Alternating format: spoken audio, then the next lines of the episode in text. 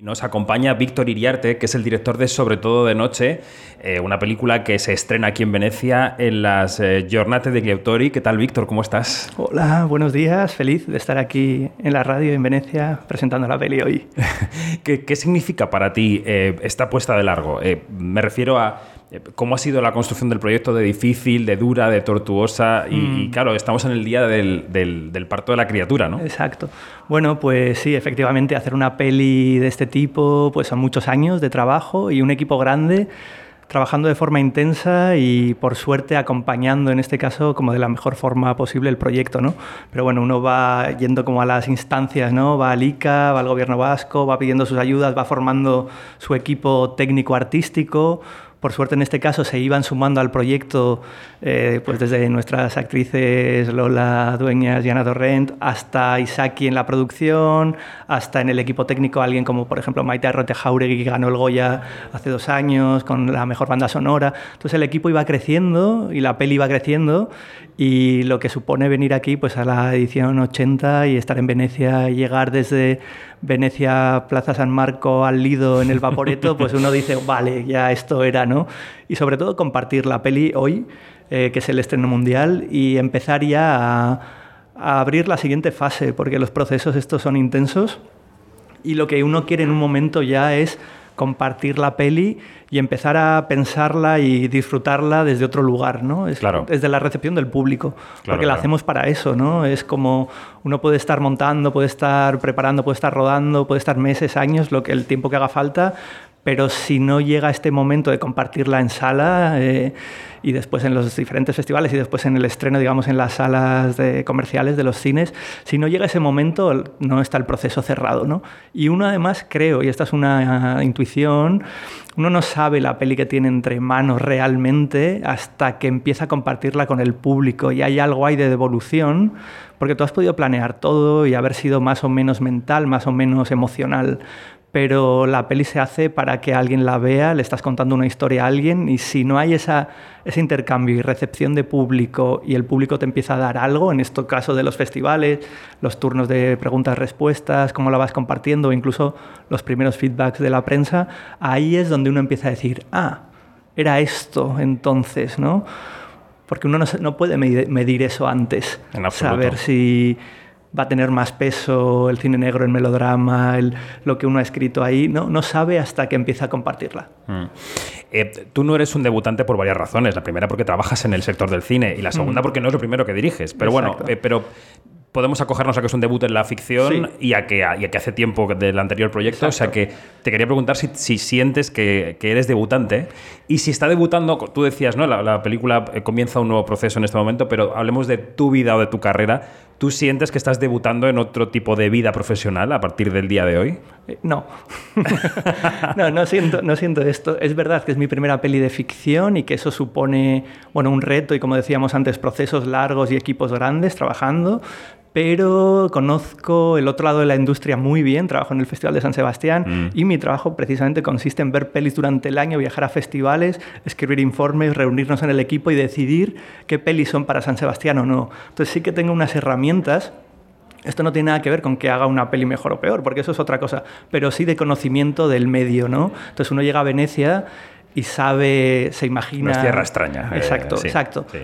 Eso por un lado, por el lado de la industria y de, de, lo que hay detrás de las películas. Por el lado de dirigir una película y sí que me siento eh, siento que es una ópera prima porque lo es, ¿no? Una primera ficción con este casting, trabajando casi durante siete semanas, con procesos largos pues, de montaje y con, un, y con un equipo incorporado al proyecto que tiene mucha experiencia, ¿no? Pues eh, citaba ahora el montaje, en nuestro caso es Ana Paz, la montadora de Alcarraz, de Verano, eh, pues eso, la Maite Arrieta Joregui en la música, o Isaki Isa, Isa en el guion, Isa Campo, que ha trabajado con, con Iciar Boyaín, o Isaki La Cuesta como productor, ¿no? Dos, con de oro y ahora produciendo aquí la peli de un colega, ¿no? Porque nos conocemos desde, desde hace mucho. Entonces, bueno, sí, eh, se combina que por un lado no me asusta tanto la parte de los festivales, pero luego sigo siendo un director novel, ¿no?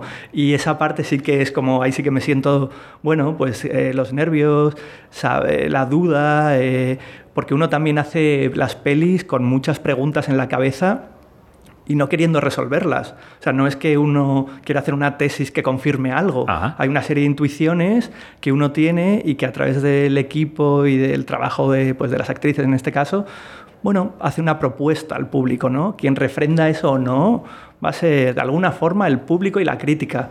Con la crítica también trabajando en los festivales uno se puede imaginar ciertas cosas, ¿no? Por dónde van a tirar, por dónde no. tan, tan, previsibles somos, eh, Víctor. Lo siento, pero yo también trabajo, también los festivales lo, somos, nos ha tocado serlo, ¿no? Eh, este momento, ¿no? Del buen momento del cine español, uno se mm. puede imaginar pero bueno, la casilla en la que va a caer tu película. De alguna forma, no, no, uno no puede mm. saberlo todo porque y no la hace desde ahí, ¿no? Pero bueno, tenemos, como trabajamos en el medio, podemos tener una intuición.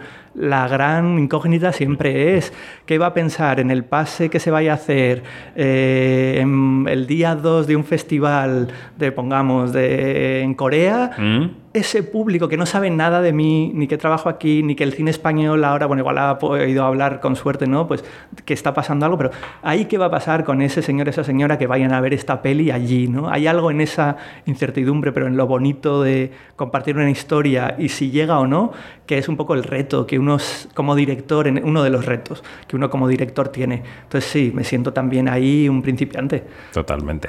Eh, antes de entrar al contenido de la película, claro, decías que trabajas en San Sebastián, supongo que, hay una cierta, no sé si hay una cierta em, tentación de que, de que San Sebastián programe tu película o, eso se evita de alguna manera, porque claro, eh, eh, supongo que hay una serie de procesos que, evitan que un trabajador de Donosti incluso someta a consideración su película, ¿no? No, totalmente. O sea, está, no, no sé si está escrito, imagino que sí, pero no puedo presentar mi película en San Sebastián.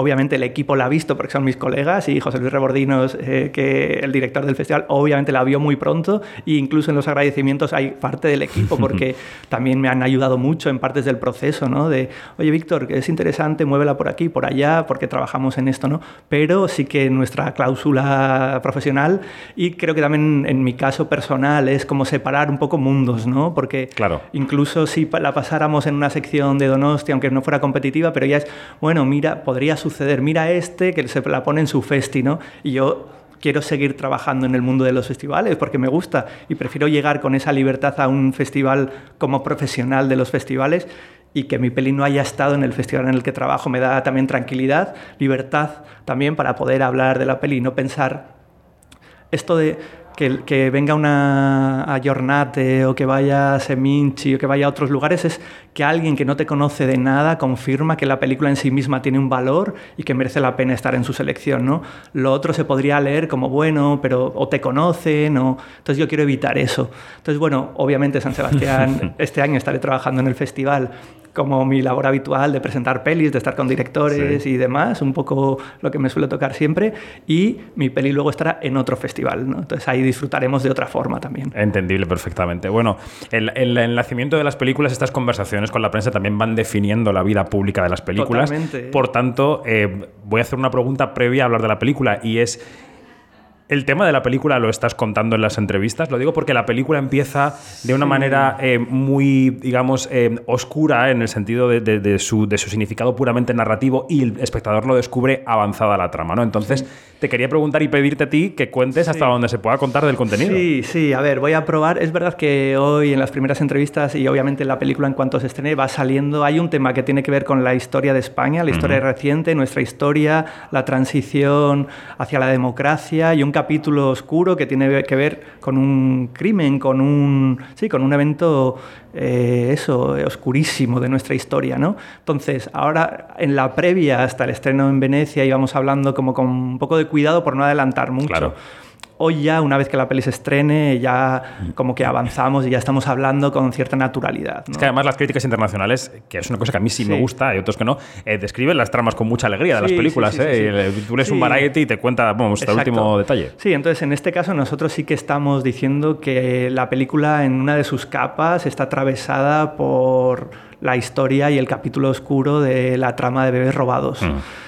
Eh, desde finales de la guerra civil, todo el franquismo, inicio de la democracia, pues bueno, una cantidad de casos en los que bebés desaparecieron de hospitales, madres a las que se les decía que había muerto. Bueno, lo hemos leído en prensa durante todos estos años y creo que es una herida abierta y la peli no trata de resolver esto, pero la peli sí que plantea eh, a dos víctimas y que a priori no son las más evidentes, porque una es una madre biológica y otra es una madre adoptiva y creo que lo que propone nuestra peli es el encuentro entre ellas dos y cómo las dos cuentan su historia de víctimas, ¿no?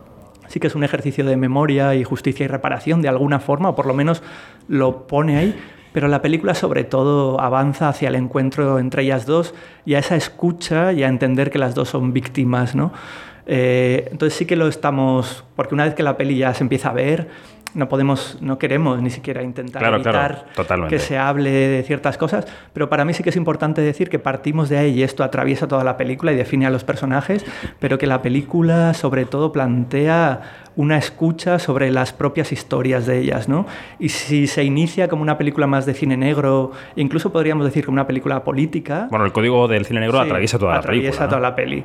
Pero para mí es importante también destacar en estas primeras entrevistas que, que luego la película deriva hacia el melodrama, digamos, y hacia el mm. encuentro de ellas, pero que esa intimidad de esos dos personajes es una, también es política, ¿no? Eso mm. para mí es importante destacarlo. O sea, decir que que no solo hablar directamente de un tema y de forma frontal lo es, sino que también las decisiones formales que tienen que ver con nuestro trabajo como directores tienen que ver con la política y también lo que proponemos, nuestra tesis, que es un encuentro y cómo de alguna forma un personaje, cada una de ellas aprende de la otra y un poco se termina siendo la otra un poquito, porque el personaje... Un entendimiento, ¿no? De las razones y las, y las tristezas de quien está enfrente. Es un entendimiento y entender la herida de la otra, ¿no? Y la herida... Tampoco yo luego quiero hacer... Uno puede hacer luego focos hacia atrás, ¿no? Como es, es un retrato de España, es la transición, tenemos... Bueno, se podría hablar de eso. Pero ese nivel más obvio, perdóname que te corte, es, también muy interesante, porque aquí en Venecia, por ejemplo, hemos visto en los últimos dos años cómo el cine argentino y el cine chileno están revisando desde un nivel en primer plano su historia reciente. y el cine español, al cine español le cuesta. Lo ha hecho lateralmente, en forma de thriller ambientado en, pero no lo ha hecho frontalmente. ¿Esta película tenía, tenía en parte esa intención? Sí, de alguna forma creo que somos una generación a quienes nuestros padres y nuestras madres nos han contado un poco cómo fue todo y lo que supuso para aquella generación las, las votaciones, votar por primera vez, o sea, como que ahí hay toda una tradición que entiendo a nuestra generación, pero también es una generación que se puede permitir hacerse preguntas críticas y constructivas al respecto de los procesos históricos cercanos, ¿no? Y yo hoy también recordaba una peli reciente, la de Luis López Carrasco, El año del descubrimiento, que hace también, y Luis lo lleva haciendo en sus películas, ¿no? Va haciendo una, un análisis de la historia reciente de España, en ese caso de lo que supuso el año 92, ¿no? Como que supuestamente fue el gran año de las Olimpiadas y la Expo, pero también el inicio de una crisis, ¿no? Y de un, del final de un modelo, ¿no? Entonces creo que hay un cine español que sí que se va haciendo preguntas y que incorpora además al mismo nivel la forma, porque en esa película de Luis López Carrasco es muy importante también cómo se está contando, porque después, obvio que hay muchas películas y me acuerdo también de una reciente, pues Madres Paralelas, Almodóvar planteando esa película con ese título que yo lo vi además muy cercano a lo nuestro, planteando las fosas y cómo la, el cine también va incorporando, como tú bien has dicho, como otras cinematografías han incorporado de forma muy natural, por ejemplo, los juicios, el final de la dictadura en Argentina, que supuso ahí, o el cine chileno o La Raín, sin ir más lejos, ¿no? Haciendo un repaso también político. La Raín es un cineasta de la impunidad y lo está demostrando, ¿no? Eh, Entonces, hay algo que nuestra peli también oculta en ese sentido, pero también es una peli que lo que propone es una peli en ese sentido humanista, porque lo, o así lo quiero pensar, porque propone el encuentro de dos personajes a quien queremos entender y queremos entender sus razones. Hay algo en nuestro caso que tiene que al final el peso va hacia ahí, ¿no? O sea, que es obviamente no lo planteamos muy en el minuto 8, creo que planteamos hmm. el tema, hmm. pero luego queda es una peli de una hora y cincuenta, ¿no? Entonces, queda entender a los personajes, ver qué pasa y ver qué pasa por dentro, ver qué pasa incluso a un personaje puente que es eh, Egoz, ¿no? El hijo. Manuel Egozcue. Manuel Egozcue, que es su primer largometraje y un descubrimiento.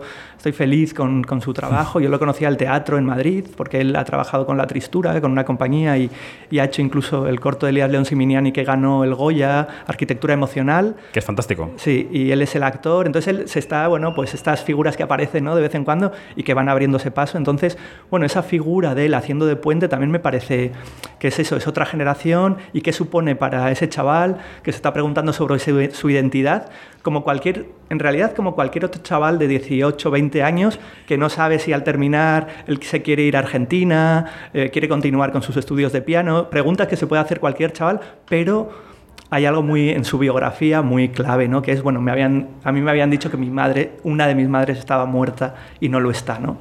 Mm. Descubrir eso creo que también es descubrir nuestra historia y no olvidarla, ¿no? Para no repetirla. Mm.